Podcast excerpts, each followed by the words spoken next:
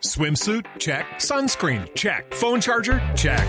Don't forget to pack the 5 Hour Energy. It fits great in a pocket or carry on, and the alert feeling will help you arrive ready for anything. Now get 20% off when you use code 5HE Travel at 5hourenergy.com.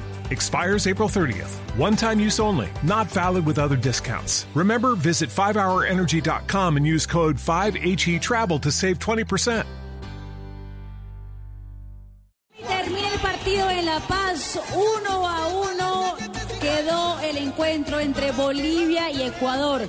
Ese resultado entonces implica que Colombia para estar en el Mundial de Brasil 2014 esta noche sumar. debe sumar por lo menos uno. Ambos los deja. O celebrar acá en Barranquilla el 11 de octubre ante Chile. También, también se puede Claro. hacer. Y a Uruguay también lo deja ahí como un poquito vivo también, Fabito.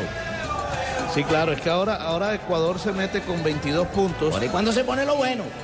Si Uruguay vence a Colombia, eh, que esperemos no así, pero si Uruguay vence a Colombia, tanto Uruguay como, Ecuador quedarían con 22 puntos, igualados ahí en el cuarto lugar.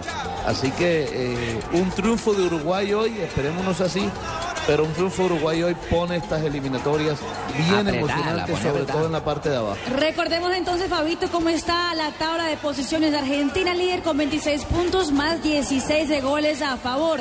Colombia segunda con 26 puntos más 15.